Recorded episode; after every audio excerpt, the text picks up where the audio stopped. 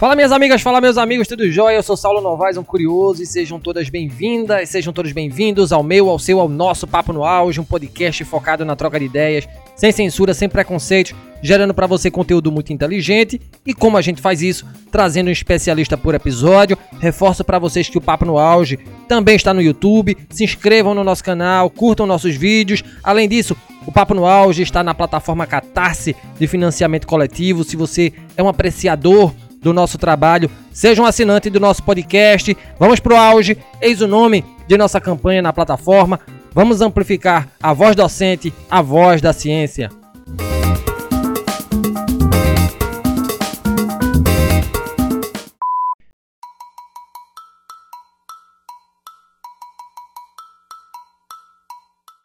O racismo está na raiz da sociedade brasileira desde a nossa formação enquanto país não é nada velado e sim algo bastante patente.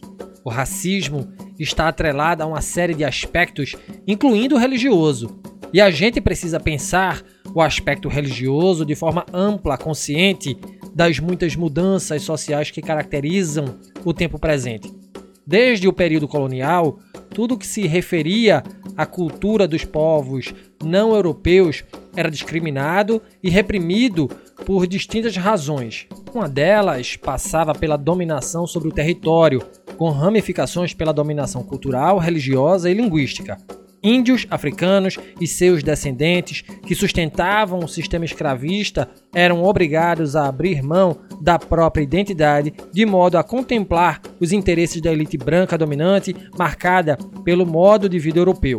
Podemos sim dizer que a abolição da escravatura e os avanços conquistados ao longo dos anos trouxeram algumas mudanças, mas a estrutura da sociedade brasileira e a maneira como ela lida com questões inerentes à parcela preta e pobre não mudaram muito. Ainda existe uma tendência forte ao menosprezo e à ridicularização de como os negros e negras vivem e do que fazem nos mais diversos âmbitos, inclusive no âmbito religioso. O preconceito contra as religiões majoritariamente praticadas pelos escravos séculos atrás ainda permanece. No entanto, hoje em dia, observa-se que, independentemente de qual seja a crença de grupos afrodescendentes, seja ela cristã ou não, a intolerância existe. E isso tem muito mais a ver com racismo do que puramente com preconceito religioso.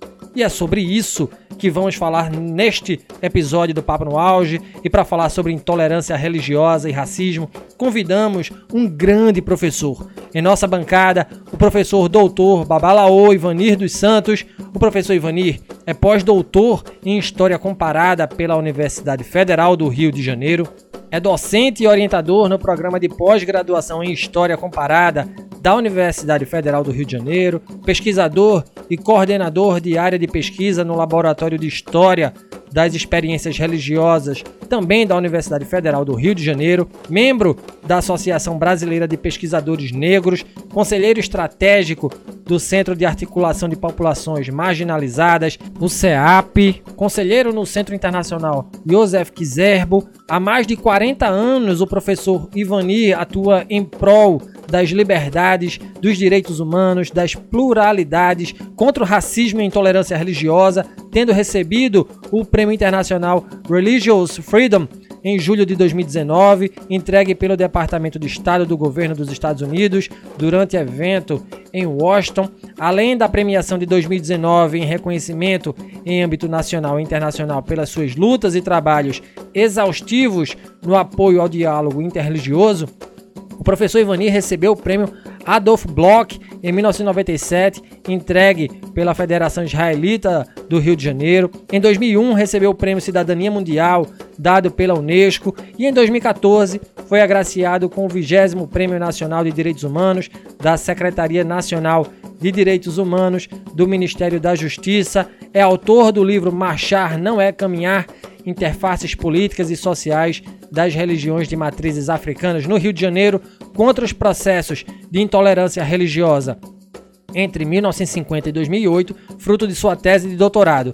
Promessa de mais uma excelente conversa e seja bem-vindo, professor Ivani. Que honra ter uma voz tão poderosa em nosso podcast, uma voz que traz a reboque uma história de resistência, uma história de luta em favor dos excluídos. Gratidão por nos agraciar com a sua presença neste espaço de aprendizado. E de pronto, professor, me permita lançar as primeiras perguntas, né? Como é que foi a sua jornada até chegar à docência? Por que ser professor? Por que ser pesquisador? Sobretudo em um país em que o racismo estrutural também está na academia, haja vista aí o número ínfimo de investigadoras negras, investigadores negros. E mais uma vez, muito bem-vindo ao Papo no Auge. Bom, primeiro, professor já sou há 40 anos, né? Porque primeiro eu comecei a minha vida dando aula de música. Eu fui aprendi a tocar clarineta, tocar percussão, depois violão e participei de uma banda na minha adolescência, né, que eu fui criado em colégio interno, na Funabem. E quando saí para ganhar vida, além de ser operário, eu dava aula de música e regia coral. Depois eu fui reger uma banda de música. Fui montar uma banda de música com um mestre meu, que foi um homem importante na minha vida, que era o Luiz Gonzaga Pires, né, um dos mestres da banda de música e que me levou para ajudar a montar uma. Primeiro fui dar aula na SUSE, né, num colégio Jacarepaguá, montar um coral, dar aula de folclore, dar aula de teatro. Depois dei aula no Colégio Tu, Bento Ribeiro.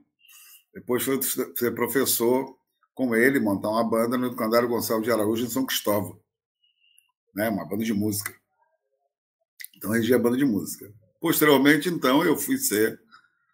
É, entrei para a Faculdade de Pedagogia, e fui ser técnico né, de projetos em áreas sociais e tal, e me afastei um pouco da, da música. Né? E sempre um ativista, um grande ativista, sempre um ativista pelos direitos humanos, da criança e do adolescente, questão racial, articulando o movimento negro. Tem muitos amigos aí em Santa Catarina, o Lino, que é professor aí na, na Federal, né, a Jeruse, estudou aí, Jeruse Romão, né? São todos companheiros. Fui aí eu ajudar a organizar o NEM. Né? Quando o NEM foi lançado, foi inspirado no trabalho do CEAP, que é uma ONG que eu dirijo aqui no Rio há mais de 30 anos. Bom, e como militante ativista, o CEAP, nos últimos anos, fez a aplicação da Lei 10.639. Então, temos a capacitação de professores. Né? Na Lei 10.639, depois começando a trabalhar a questão da intolerância religiosa, né? até que eu sou provocado por um professor da UFRJ, num... ele me convida para fazer um, um, congresso com ele do laboratório que ele dirigia na universidade, na faculdade de História, né? E ele, desculpa, e ele me chama para conversar e vai me pedir, na verdade, 500 reais para ajudar no congresso dele. Falei, professor, vai fazer um pouco mais, né? É só colar a, a, o CEAP, tinha um projeto de capacitação nessa área e tal.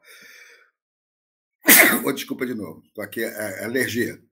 Aí vamos também juntar isso à Comissão de Combate à Tolerância Religiosa, né? E a universidade, que era o Laboratório de Experiência Religiosa da UFRJ.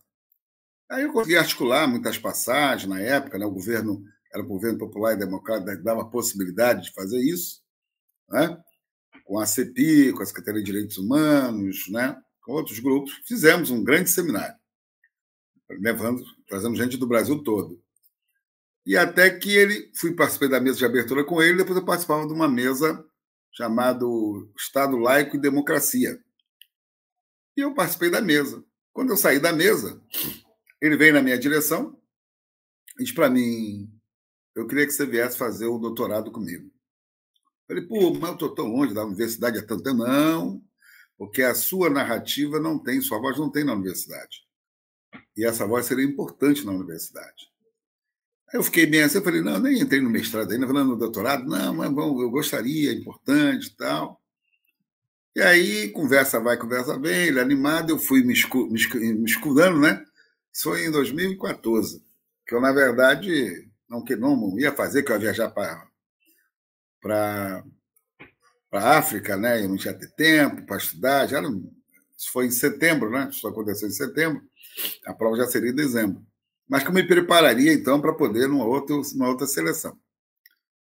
Até que ele, como outro professor, o nome dele é André Cheftarese, esse professor, justamente com outro chamado Flávio Gomes, também um grande, né, um, conheço desde o movimento negro, desde jovem, né, professor de história, os maiores intelectuais que nós temos negros, né, no momento, sua produção é vasta na história, que sobre escravidão e pós-escravidão, marca um almoço comigo. E conversa comigo, conversa vai, conversa vem, aí ele me convence dizendo o seguinte, Ivani, é muito importante para você é, vir para a universidade conosco. Mas vai ser melhor para nós, para a universidade. A universidade ganha com a sua experiência, com a sua entrada. Sabe como é a pessoa de movimento social, né? A gente acha que não tem nada que fazer na academia, pelo contrário, a gente escolhendo a academia quando pode. e aí, eu então fiquei sensibilizado e fui me preparar. Porque tem que se preparar. Estava fora da academia há mais de 20 anos.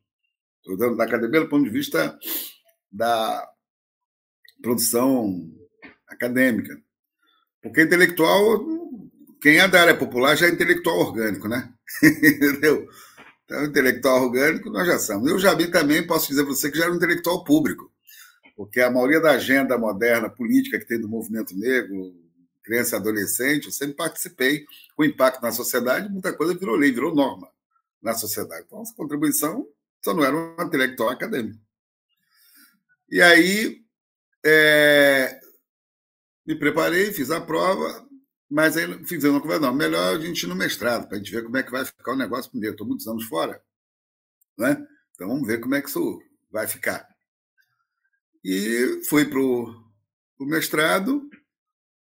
Quando escolhi estudar Marchar não é caminhar, que era uma comparação da Marcha para Jesus pela caminhada pela liberdade religiosa, né? traçar a trajetória dos religiosos não como vítima, como sempre só se dá como vítima, ou como resistência cultural, mas também como uma resistência política, como atores políticos. História comparada dá o direito você falar só dos que vêm de baixo. Né? E quando um ano que eu fui fazer minha qualificação, a banca me mandou para o doutorado. Então, em três anos e pouco, né? Três anos e quase seis, sete meses, eu defendi, né? E depois fui logo para o pós-doutorado, né?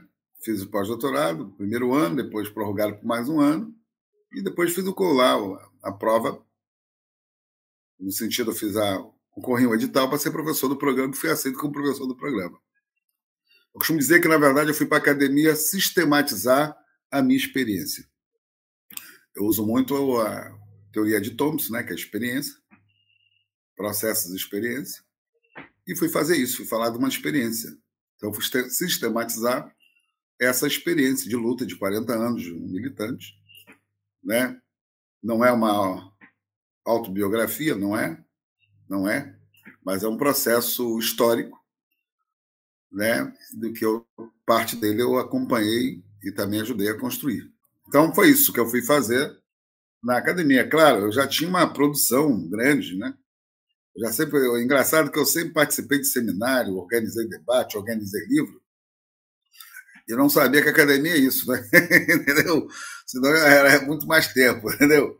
Então, eu já falei para as universidades do mundo, a maioria delas, Suécia, tive na cidade de Estocolmo, tive em Harvard, tive na Colômbia, né? tive em Los Angeles, tive em Paris, quer dizer, na Alemanha, eu já, já falei em muito lugar, mas não sabia que isso dava currículo, não. Acadêmico. Então, participei de seminário, de congresso, ganhei prêmios, né? essas coisas todas, que no fundo agora eu já sei como é que se adequa isso à, academia. E um, um, amplo diálogo que eu tenho, na verdade, com a África. Né? Já há muitos anos, tenho um diálogo muito grande com a África. Então, foi isso que aconteceu. A experiência numa, numa universidade, verdade, que reproduz também muito racismo. Né? Não é fácil, assim como qualquer estrutura social e política né, e econômica desse país. Uma grande jornada, professor, sem sombra de dúvida, ganha a academia e ganha o Brasil, né, com a sua ativa participação intelectual e política, né? Bom, e dando prosseguimento ao nosso bate-papo, professor, é, no ano 2000, a Yalorixá Gildásia dos Santos, conhecida como Mãe Gilda de Ogum, faleceu em decorrência de um ataque motivado por intolerância religiosa. O atentado teve como alvo o terreiro de Candomblé Ilê Axé Abassá de Ogum, localizado nas imediações da Lagoa do Abaeté, bairro de Itapuã, em, na Saudosa, né, Salvador. O templo foi invadido e depredado por fundamentalistas da Igreja Universal do Reino de Deus que agrediram o marido de Mãe Gilda violentamente. Dois meses depois, um jornal da mesma igreja publicou uma foto da Yalorixá com uma tarja no rosto e a manchete: Macumbeiros, charlatões lesam a vida e o bolso de clientes. Ao ver a publicação, a idosa de 65 anos teve um ataque cardíaco fulminante e faleceu no dia 21 de janeiro de 2000. Em homenagem a Yalorixá, a data foi instituída como Dia Nacional de Combate à Intolerância Religiosa em 2007 pelo então presidente Luiz Inácio Lula da Silva. Mais de uma década depois do gesto, os ataques que atingiram Mangilda ainda fazem parte da realidade dos praticantes das religiões de matriz africana. Só no primeiro semestre de 2019, segundo o balanço do Esquecem do Ministério da Mulher, Família e Direitos Humanos, houve um aumento de 56% no número de denúncias de intolerância religiosa em comparação ao mesmo período do ano anterior. A maior parte dos relatos foi feita por praticantes de crenças como a Umbanda e o Candomblé. Dito isso, vem a minha pergunta, professor. O que é, que é intolerância religiosa, né? Quais são suas bases históricas e políticas no Brasil? Primeiro, intolerância religiosa nasce no século XVI, quando veio a reforma protestante. Tinha outros conflitos, mas como intolerância, né, esse conceito, como é que nasce, é século XVI, com a reforma protestante, né? os conflitos entre católicos e protestantes, na verdade, luteranos, no primeiro momento, a disputa do controle da, da questão do Estado e criar um outro Estado, né? que não fosse baseado no poder do rei na relação com a Igreja Católica. As pessoas têm que entender que eu sempre digo que a reforma protestante ela foi muito mais do que uma reforma religiosa. Ela foi uma reforma política, social, cultural e econômica. E abre a possibilidade de vir as ideias liberais. Aí tem que entender o John Locke no século XVII, né? que é o primeiro que vai fazer uma carta sobre tolerância. O que, que, que, tá, que, que uma pessoa está falando sobre tolerância no século XVII? Um filósofo inglês que, na verdade, já não era nem luterano, era calvinista. Né? E ele já vai defender ali a ideia do, da laicidade, separação de Estado e Igreja. Na verdade, é esse cunho, né? E, o que, que ele está falando de tolerância, na verdade, na carta dele? Está falando de tolerância entre os cristãos. Ele não está falando de muçulmanos, não está falando dos africanos, das práticas dos africanos, dos asiáticos, não fala sobre muito, pelo contrário. Né? Ele vai, inclusive, né, defender morte aos ateus. Mas ali a ideia é um pouco da laicidade, né? que aparece um documento dele, então, a primeira coisa que nós temos que observar é isso. Né? Então, tolerância para ele é diálogo, um Estado que pudesse conviver com os cristãos, principalmente cristãos. Né? Essa é a ideia dele. E um Estado que protegesse. Não é à toa que ele vai ser o inspirador da Revolução Americana. Né? O Estado americano vai nascer sob a, inspiração dele, das ideias dele, tanto que é um Estado que protege a religião porque a ideia dos, né, dos puritanos estão sendo expulsos da Inglaterra. Então, esse é um modelo. Você tem o Voltaire, né, que vai fazer um, falar sobre um tratado sobre tolerância, vai escrever sobre isso, né, já no século XVIII, né, ele vai falar sobre isso, né, e vem também inspirando ali a, a Revolução Francesa, que vai à laicidade mais, mais dura, né? É, então, ou seja, a sociedade o Estado iluminista nasce com essa ideia de laicidade, de Estado, né, de diversidade, digamos que seria isso. Mas isso não se aplica com relação aos africanos, porque os mesmos pensamentos que vai defender a ideia do Estado moderno, das instituições modernas, como o judiciário, o legislativo, né? essa ideia é, que vai circular ali pela Inglaterra, pela França, mais tarde também pela Alemanha, é, os africanos não tinham alma, não eram, não eram humanos, não tinham Deus, entendeu? Então, essa é uma questão que tem que, observar, tem que ser observada. Que, então, não é incluído nesse modelo de discussão de humanidade e de universalidade, né? que o Hegel vai tratar disso também mais adiante, no século XVIII. Né? A ideia da universalidade para todos, né? política para todos, é, não vai ser incluída.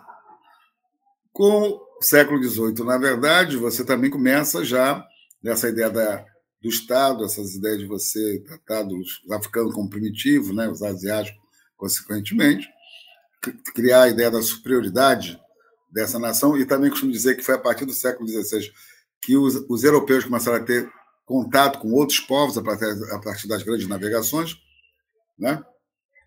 Tem uma bula papal no século XV, né, que vai falar um pouco também sobre isso, do direito de escravização. Então tem que ver todas essas, essas questões, como elas são colocadas e como é que elas aportam no Brasil. Como é que elas aportam no Brasil. É, e óbvio que tem todo uma, um olhar depois, quando nasce o chamado racismo científico, né, que vai embasar as teorias, né, não só através do Gobineau, né, da eugenia, que teve no Brasil, foi embaixador da França no Brasil, vai influenciar muito a intelectualidade, né, que vão depois construir a República, né, e, consequente, também o Lombroso, né, que é o pai da, da matéria criminal, digamos assim, né, criminoso, um homem criminoso comum, que ele vai falar e, e vai falar a partir do, do biotipo, né? Vai tratar disso, Zé Lombrosianas, que tem força até hoje tanto o Gobineau e o Lombroso têm influência na mentalidade brasileira até os dias de hoje. Até os dias de hoje. A ideia eugenista e a cidade de criminalidade. Ok? O professor Ivanir dos Santos, na sua fala, faz referência a Cesare Lombroso, psiquiatra, cirurgião, higienista, criminologista, antropólogo e cientista italiano, cuja teoria defendia a ideia da predisposição biológica do indivíduo à conduta antissocial, ao qual ele chamou de criminoso nato, ao estudar os traços faciais e as compleições corporais desses indivíduos. Cesare Lombroso contribuiu para a elaboração do sistema de identificação forense. Um outro personagem citado pelo professor Ivani dos Santos é Joseph Arthur de Gobineau, diplomata, escritor e filósofo francês, um dos mais importantes teóricos do racismo no século XIX. Segundo ele, a mistura de raças, a miscigenação era inevitável e levaria a raça humana a graus sempre maiores de degenerescência física e intelectual. A ele é atribuída a frase: Não creio que viemos dos macacos, mas creio que vamos nessa direção. Consequentemente, eu tenho que observar que a, a República Brasileira, o Código Criminal nasce antes da Constituição. Né?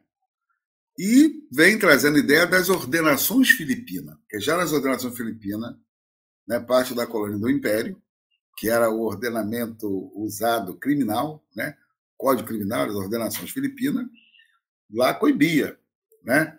as práticas de saúde, as práticas culturais e as práticas espirituais né? É, do, das populações indígenas e populações negras. Né? Coibia, era crime. Né? E isso, essa ideia entra na, no primeiro Código Criminal, entra, entra, ela volta no Código do próprio Império, né, o primeiro Código Criminal do Império, e na Constituição Imperiana vem pela primeira vez dizendo que a religião católica era a religião oficial do Estado, né? e depois na República já não diz isso, mas antes de nascer a Constituição Republicana, nasce em 1890 o Código Criminal, já no seu artigo 156, né? 157, 158, somente 157, 158, criminaliza né, as práticas de saúde, espirituais, culturais e sociais da comunidade afrodescendente, vamos dizer, né? Dos libertos alforreados, né? é, já vão ser considerados crime. Não é à toa que saiu agora do Museu da Polícia a prova desse, desse crime do Estado né, contra a nossa população, que é esses objetos do Museu da República. Então é isso que vai, vai ocorrer.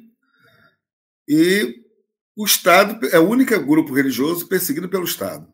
A Umbanda vai nascer no século XX. Estou né? falando das práticas anteriores. A, a, mesmo a Umbanda ela nasce antes do, da Umbanda de Zélio do século XX. Não é Umbanda nacional. A Umbanda já existia.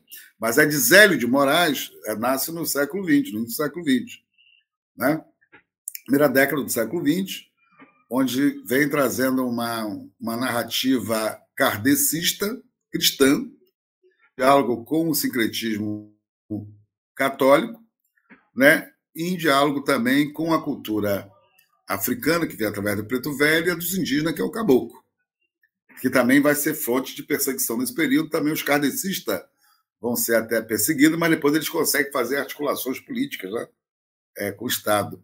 Então, digamos que isso vai até próximo da Constituição de 88, né? com algumas momentos de maiores ou menor repressão, repressão no, no, no, período Vargas, a repressão vai ser dura. Engraçado, no período Vargas, o samba, que também era perseguido muito, mas vai virar um pouco é, marca de identidade nacional, né, de brasilidade, mas mesmo assim o aspecto religioso continua sendo extremamente reprimido pelo governo Vargas. Né? E, consequentemente, na ditadura militar também você vai ter portarias feitas e tal que vai criminalizar né? E tentar, inclusive, normatizar a, a, como esses grupos podem fazer seus, seus cultos. Uma delas tinha que ser registrado na polícia. Tinha que ir na polícia antes né, e registrar. Isso acontece até hoje em alguns lugares do Nordeste brasileiro, hoje, no Nordeste brasileiro. E a polícia vai nos tratar dessa forma dura né, nesse período, período todo. E hoje você tem os neopentecostais. Pentecostais e neopentecostais. Curiosamente, o pentecostalismo nasce no início do século XX. Uma experiência de um afro-americano. Né? Pela segregação nos Estados Unidos, ele vai fazer, vai estudar no seminário metodista, né? não pode frequentar a sala de aula com os amigos brancos, porque era negro, e ele fica no corredor. Todo curso ele passa no corredor. William Seymour e vai trazer no final, quando ele vai se formar e tal, o, o, a história do avivamento, né? Vai ter a experiência do avivamento. E vai criar uma igreja em Los Angeles, chamado na Rua Azusa, né? Igreja da Rua Azusa. Que todo mundo fala que a, a, o absurdo que ali brancos também entravam. Não é só isso, é que ele faz um corte de rompimento com a ideia da racionalidade. Porque o, o cristianismo da reforma que vai começar a ganhar um grande peso na é, ali no século XVIII, XIX, principalmente, né? Vai se configurar como na ciência da religião separa, né? É, questão da mística e da magia como se fosse uma coisa ruim, né? Que fosse fonte da razão, né? Essa teologia que vai surgir com muita força, né? O Espírito Santo é uma fonte da razão, né? E o corpo é fonte de pecado. Max Weber diz isso muito bem. Ok? Ele vai romper com isso, que ele vai receber o Espírito Santo. E eu diria que é uma experiência extremamente africana. Né? Ele era um afro-americano. Uma experiência né, da espiritualidade, porque não tem essa coisa cartesiana, né, de que o corpo é uma coisa, a mente é outra. Essa coisa é muito cartesiana, né? O Descartes penso logo existe, não, né? É, não tem essa, essa, essa, essa lógica. Então, ele traz essa experiência. E o interessante é que, aquele, como ela entra no Brasil uma experiência diferente, com um casal sueco, ela vem com uma outra roupagem.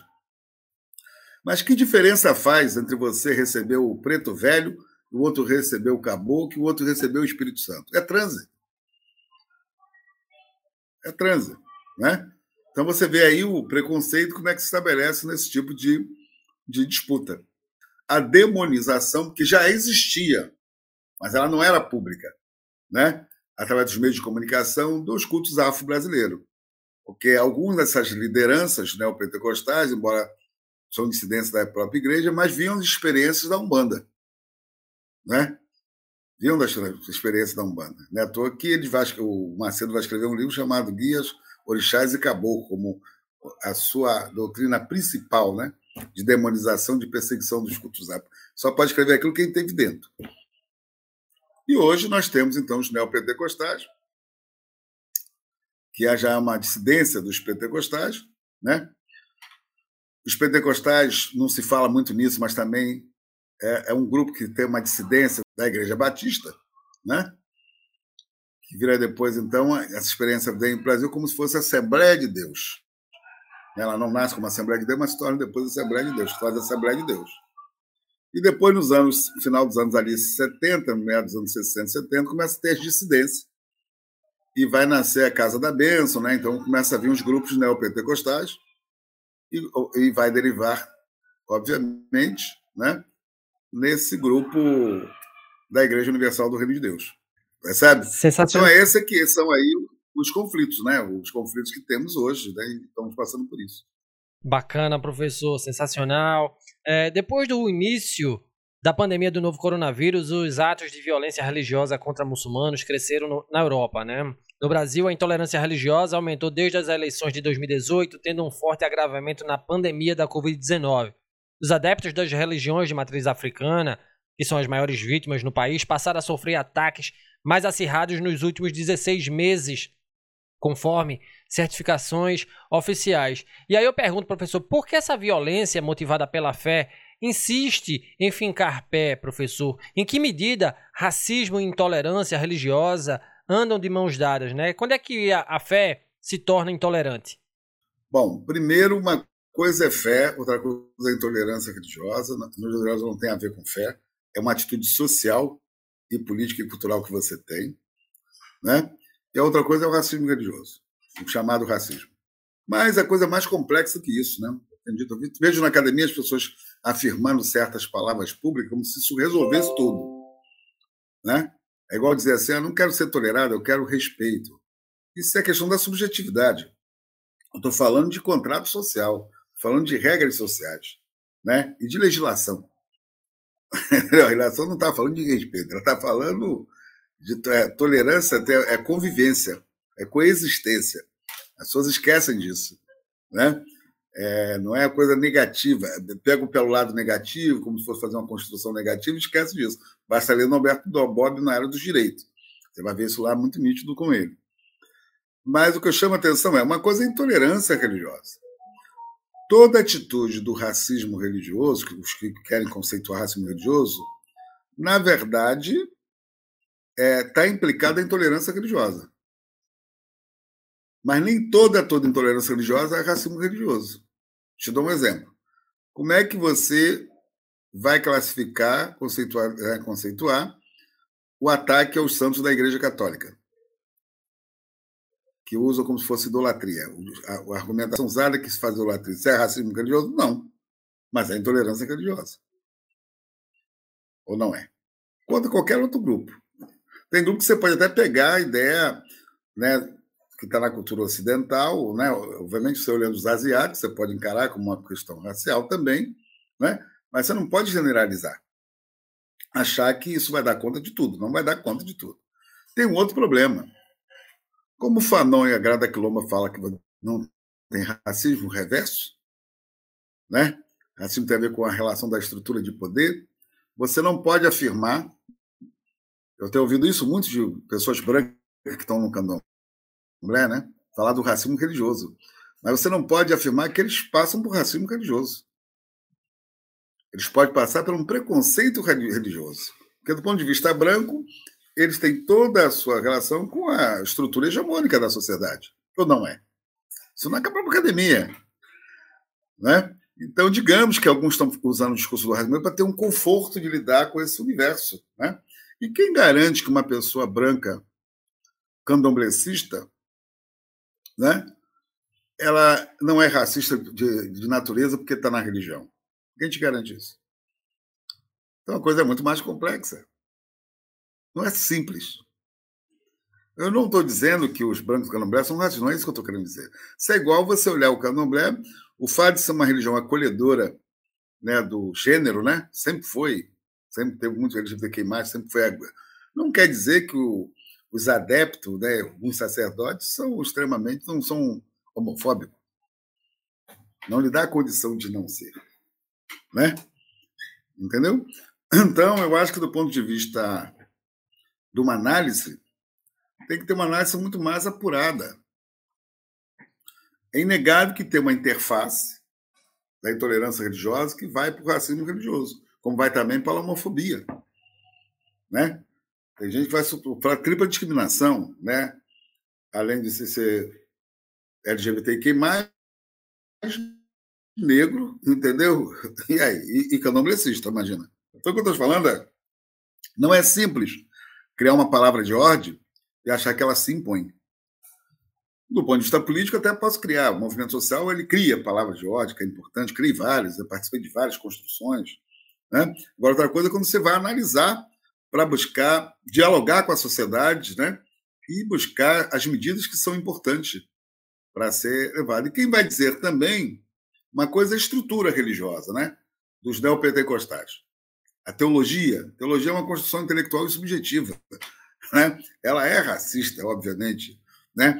Essa fala racista passa por esses grupos. Né? Um grupo enorme de negros estão nessa religião. Mas se não tem racismo reverso, como é que eu vou dizer que um negro neopentecostal está cometendo racismo? Alguém vai, querer, vai ter que responder isso. Então, né? então tem que ser pensado muito que essa categoria do racismo religioso ela existe, mas ela não é geral para abarcar a questão dos cultos afro-brasileiros. Né? Como é que eu vou é, ver essa questão dos kardecistas, né? que são classe média, uma boa maioria classe média branca, né? nasce, inclusive, a partir da ideia científica da França, né? da querer explicar a questão do espírito pela, pela razão, né? pela construção científica, e que tinha na sua base construções extremamente racistas no período que, que nasceu ali, né? século XIX, século XVIII, naquele período ali. Okay? Que, que vem eivado também da ideia do racismo científico. Né? E que, na verdade, o, o, debate, o, o grande debate que tem entre eles, e se, e se consideram cristãos, né? o debate é se é ressurreição né? ou, ou reencarnação, esse é o debate, que trava. Né? e que são atacados porque, no fundo, se dizem que eles conversam com os mortos. Né? Mas se eu for lá em Mateus, no Monte da Transfiguração, você vai ver que lá que Jesus subiu, se transfigurou, né? e conversou com Moisés e com Elias, que não estavam vivos. Entendeu? Então, a, a, a, a hermenêutica, que são as interpretações, elas são variáveis. E elas têm no seu contexto de construção, a questão cultural, econômica, a questão social e a questão moral, o discurso moral. Né?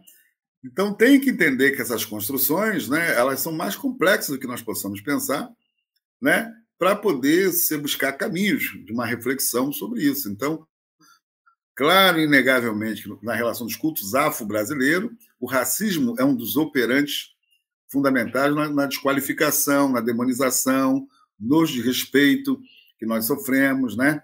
É, de achar que somos primitivos. Tudo isso está, é, é, de fato, aí é, construído nesse, nesse cenário. Mas não dá para simplificar e dizer que é simplesmente só o racismo religioso. Uma grande fala, professor, sem sombra de dúvida.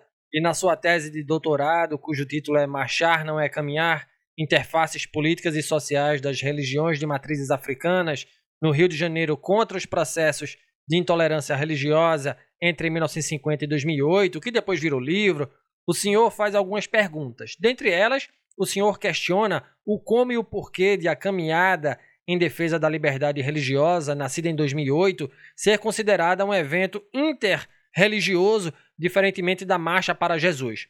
Qual é a diferença, professor Ivanir, entre um projeto interreligioso que busca promover liberdade religiosa e um projeto de poder religioso que busca consolidar a ideia de um Brasil para Cristo?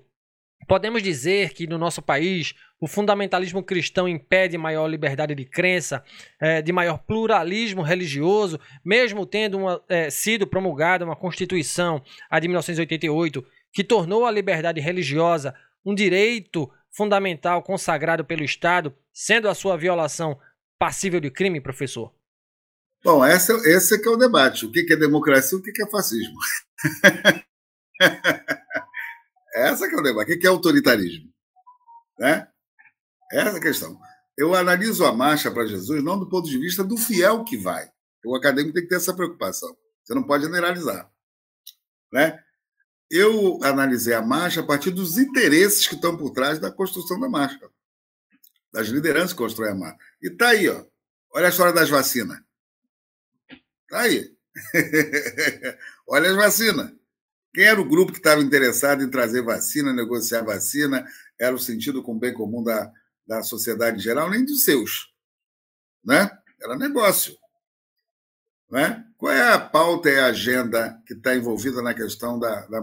Porque, observa, a Marcha para Jesus ela nasce na Inglaterra, como uma forma de pacificação da Irlanda, entre católicos e protestantes. Ela veio para o Brasil com uma outra configuração, né? Como se fosse um licenciamento de marcas. Observa os interesses que existem para quem lidera as marchas dos municípios, em cada lugar, né? quem tem o direito de organizar a marcha né? tem licenciamento de produto, está ligada à questão da indústria gospel e está ligada à, política, das lideranças políticas de uma agenda extremamente conservadora. Né? Esse é o interesse, né? um Estado teocrático, né? de aniquilar todas as outras possibilidades de, de conviver em união. E observa bem, as pessoas não estão entendendo que esse projeto ele não é um projeto, é, os reformados não participam dele. As igrejas reformadas não participam, né? Os católicos não participam, observa bem. Né? E o que os unifica, inclusive, é a questão do discurso conservador da família para atingir a comunidade LGBT. Quem mais? Isso que eles fizeram. Né? Que é um discurso moral. Isso, inclusive, do ponto de vista da lógica política, atrai, inclusive, setores é, conservadores católicos, que hoje estão vendo aí o que está que tá acontecendo. Essa é a ideia da marcha. E quando você marcha, você quer destruir o outro, você quer impor ao outro né? Uma coisa autoritária, não uma coisa, não de Chile para trazer orgulho, né? Nesse caso. E quando eu estou falando de caminhar, caminhar você aprende, você troca com o outro, né? Você aprende a lidar com a diversidade. Caminhar, a caminhada, você senta, descansa, né? Você recua, você pode dormir um pouquinho, né? E continua, né? É, é, então, é diferente. Então, a caminhada pela liberdade religiosa é diversa. Tem vários setores religiosos e tem um grande debate no meio dela. Né? Mas o que nos interessa aqui é a democracia e a liberdade. E hoje a sociedade marchou. Olha o que, que deu a marcha. Olha aí o governo que está aí. Olha a pauta que está aí. Arma, não sei o que. Então, isso é cristão, isso não tem a ver com o cristianismo. E observa que, se você olhar do ponto de vista religioso, se fosse o caso da fé, as grandes lideranças religiosas não marcharam. Não está escrito na Bíblia que Cristo marchou. Diz que ele caminhou pelo deserto, por cima da água. Ele caminhou, ele não marchou. Ou não é? Certo? Se você olhar é, a experiência também do, do Mohamed, né? Do Maomé, ele também caminhou. Ok? A questão de marcha é uma questão construída de, na narrativa, na, hermenêutica moderna de impor, destruir o adversário. Né? Que aí trouxe para essa narrativa bíblica. Ela virou uma narrativa, né? Ela virou uma hermenêutica, uma narrativa de imposição do inimigo. Você escolher um inimigo, né? Não é irmão, né? Então, para mim, é um debate sobre autoritarismo e democracia. É isso que eu estou propondo na ideia de marchar não é caminhar. Por exemplo, que marchar não é caminhar. Caminhar é diferente né? Mas é uma questão autoritária. E por falar em autoritarismo, professor, quando a gente tem um governo central que abre a boca para entoar discursos como Brasil acima de tudo, Deus acima de todos, ou que quer um ministro terrivelmente evangélico comandando o STF, o que vem a reboque dessas falas, né? Quem é o Deus materializado nessa fala? O Estado não deveria ser laico, professor? E até que ponto o dever ser e o ser de fato laico se expressam no Brasil de hoje? Primeiro, eu quero dizer que uma coisa é o Criador, outra coisa é o Deus que criaram.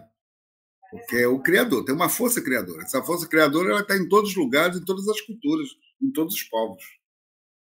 Pode observar isso. Mesmo quando o Ocidente leu que algumas culturas eram politeístas, na verdade eles cometeram um amplo erro. Isso é feito por, ser, por missionários cristãos que dizem isso do outro. É, mas não é isso que se discute. Toda cultura que eu conheço, na África, inclusive na Nigéria, tem a força criadora.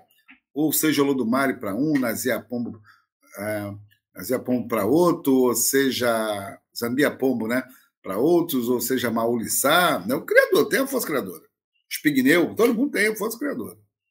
A apropriação dessa força criadora numa construção única de onipotência, isso não se aplica a essas culturas. Não se aplica a essas culturas, porque se nós somos sua. Não é imagem e semelhança, que se fosse imagem, não todo mundo era preto até o dia de hoje. Não é isto. Né? Até porque nasce lá. Quem conhece um pouco de história, arqueologia, sabe onde nasceu, né?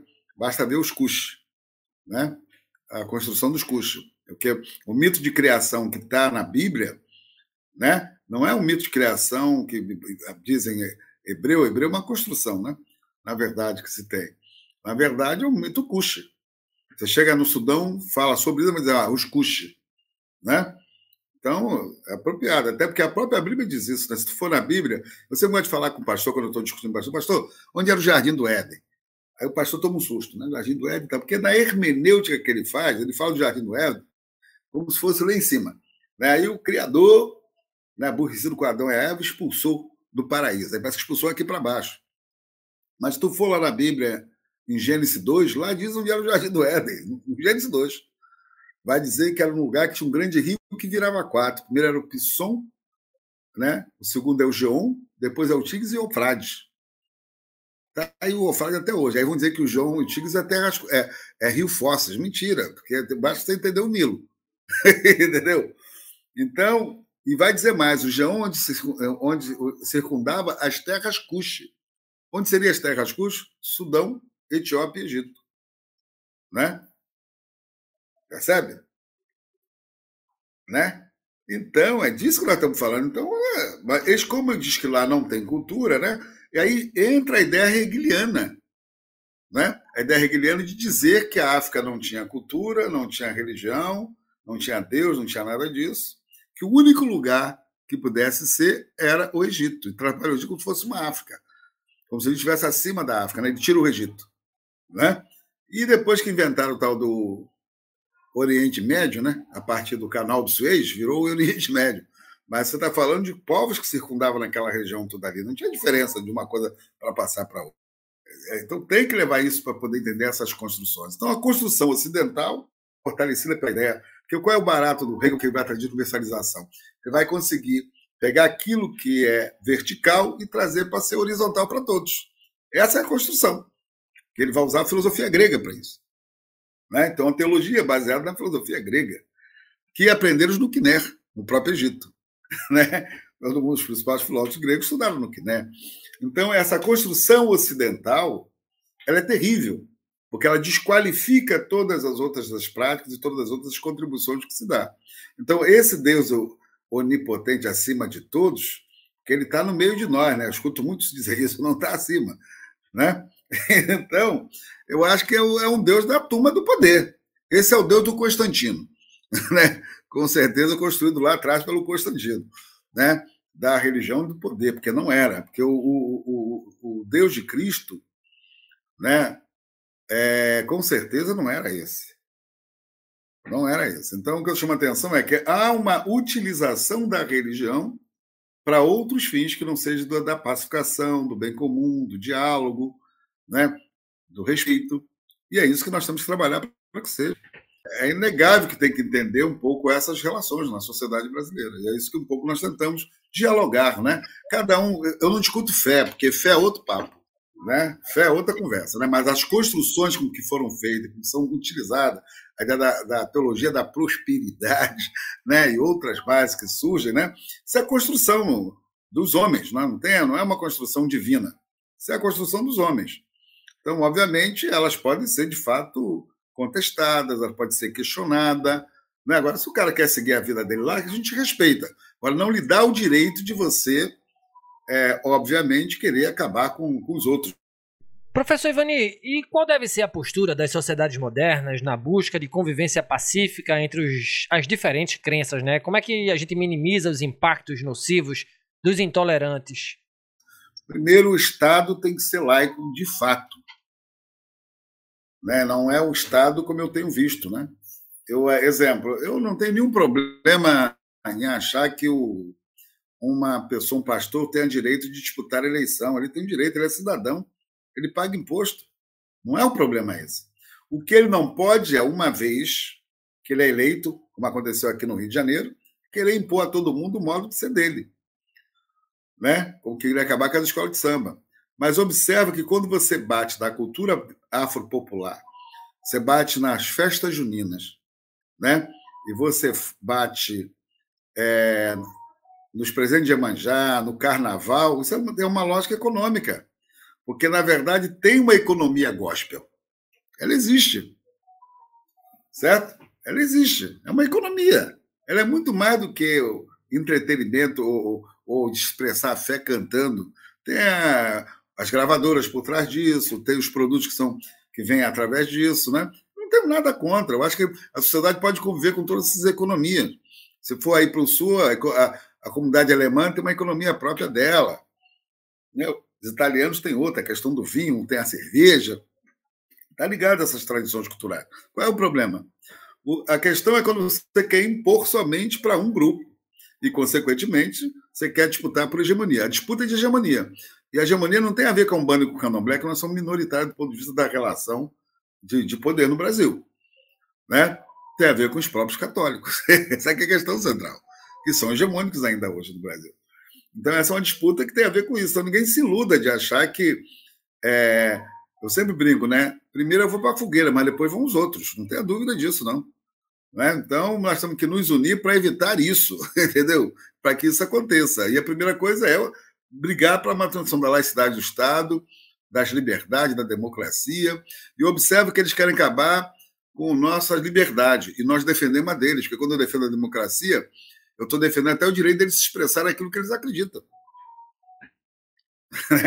Agora, intolerância religiosa é crime. Isso tem que ficar claro para todo mundo. Isso não é religião, é crime. Né? Quando você ataca, você demoniza, você persegue, isso não tem a ver com religião. Você pode até dizer para o seu grupo, não vai lá, não sei o quê. Isso é uma coisa.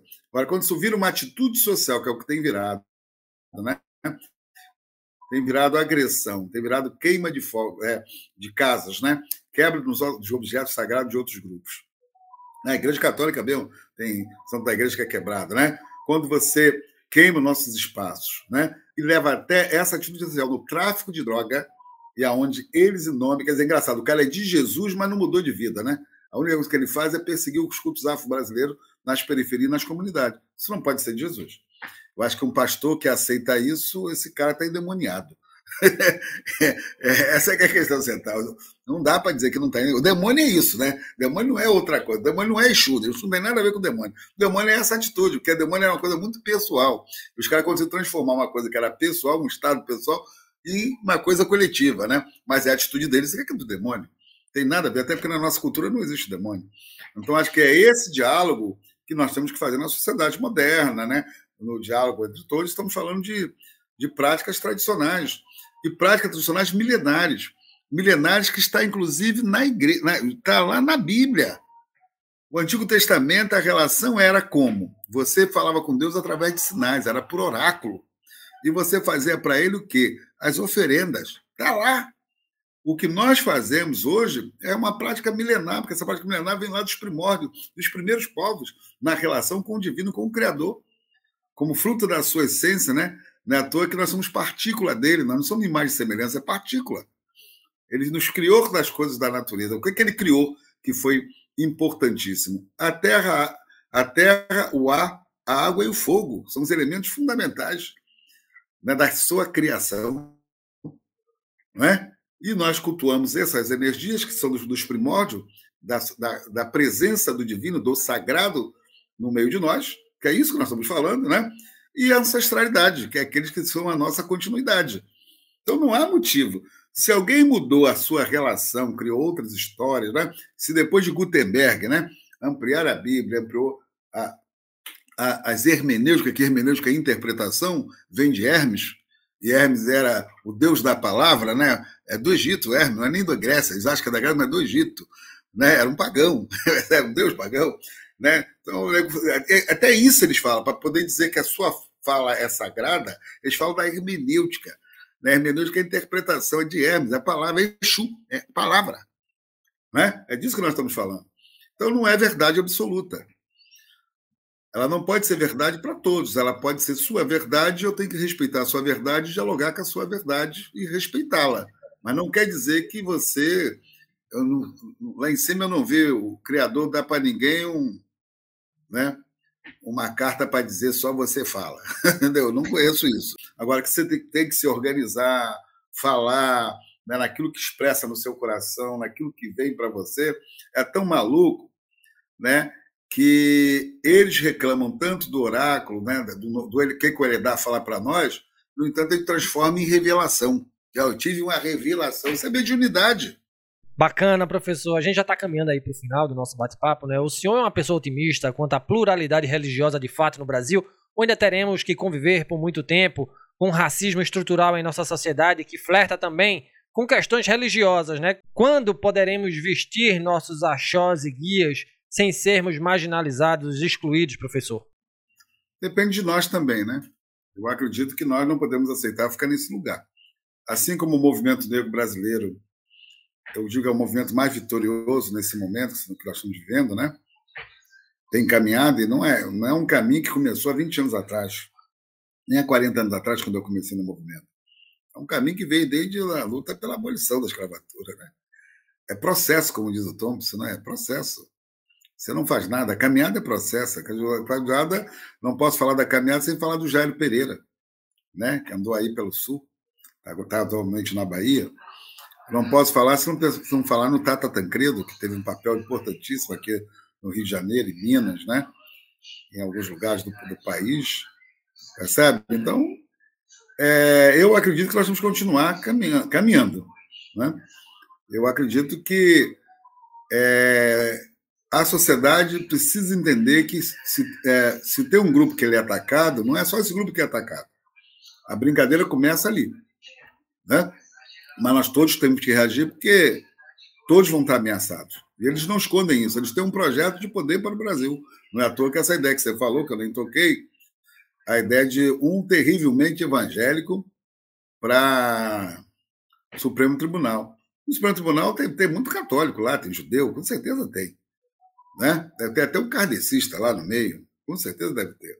Mas ninguém é colocado lá porque é terrivelmente. O cara coloca que ele é terrivelmente jurista. Eu esperava isso, né? Entendeu? Até porque, se é um jurista, ele vai fazer justamente é, o julgamento baseado nas leis, né? Embora a lei também tenha hermenêutica, né? Se interpreta como você acha que deve interpretar, mas tem as leis, ok? Mas não é um caso eu, eu achar que a fé tem que ser fundamental para a pessoa ocupar certos espaços. Né? Eu defendo o Estado laico. Nem que fosse um terrivelmente candomblessista, eu acho que não deveria. Né? O terrivelmente candomblessista ele é bom para dirigir o candomblé. O terrivelmente umbanista é bom para dirigir a casa de santo. Né? É, e assim como o terrivelmente evangélico é o cara para ser pastor, lá da igreja dele, bispo da igreja dele. Agora, para ele ir para o Estado, ele pode ter sua confissão de fé, mas ser uma pessoa a contribuir para aquilo que é da pluralidade para todos nós. Acho que é isso que deve ser feito a escolha de qualquer segmento e deve, deve ser observado nas disputas políticas, né, nos cargos majoritários, porque esses grupos não chegam também sozinhos no espaço majoritário. Não chega para prefeito, para governador, sempre tem outras alianças que são feitas. Né? Porque houve uma conveniência nos últimos 20 anos de fazer acordos eleitorais com esses grupos. Como eles fidelizaram o voto, né? eles conseguem fazer uma bancada, né? e, ao mesmo tempo, consegue fazer acordos né? e ter espaço nas relações de poder. E tem usado o espaço de poder para isso. Como também isso já está no judiciário, né? para eleger não sei quem no judiciário e tal, os caras viraram lobby, tem lobby no, no Ministério Público para escolher o procurador e por aí vai. Né? Então, isso é uma questão. Não deve ser o essencial, O essencial deve ser uma pessoa que respeita a diversidade, né, que respeita o outro e queira construir uma sociedade fraterna né, e que dê para um bom diálogo para que todos possam crescer juntos. E chegamos ao fim deste baita episódio do Papo no Auge. Conosco hoje, nosso microfone, o professor doutor Babalaô Ivanir dos Santos, docente no programa de pós-graduação em História Comparada da Universidade Federal do Rio de Janeiro, que abordou os temas intolerância religiosa e racismo no Brasil. E agradecemos muito a presença do professor Ivanir em nosso podcast. Lembra vocês que nos escutam, estamos nas plataformas agregadoras de podcast, no Spotify, no Google Podcast, na Apple Podcasts, na Amazon Music, na Deezer, na plataforma da Anchor e também no YouTube. Nos sigam, curtam, compartilhem nossos áudios, se inscrevam no nosso canal. Se você gostou desse conteúdo e quiser ser um assinante do nosso podcast, na descrição deste episódio eu vou deixar o link para a plataforma Catarse. Ao clicar no endereço eletrônico, você será conduzido até a página do Papo no Auge na plataforma de financiamento coletivo, podendo fazer a sua contribuição para este projeto. Nos ajude, afinal, conhecimento precisa e deve ser propagado. Um grande abraço a todas e todos, até o próximo episódio, com muito axé para todos nós.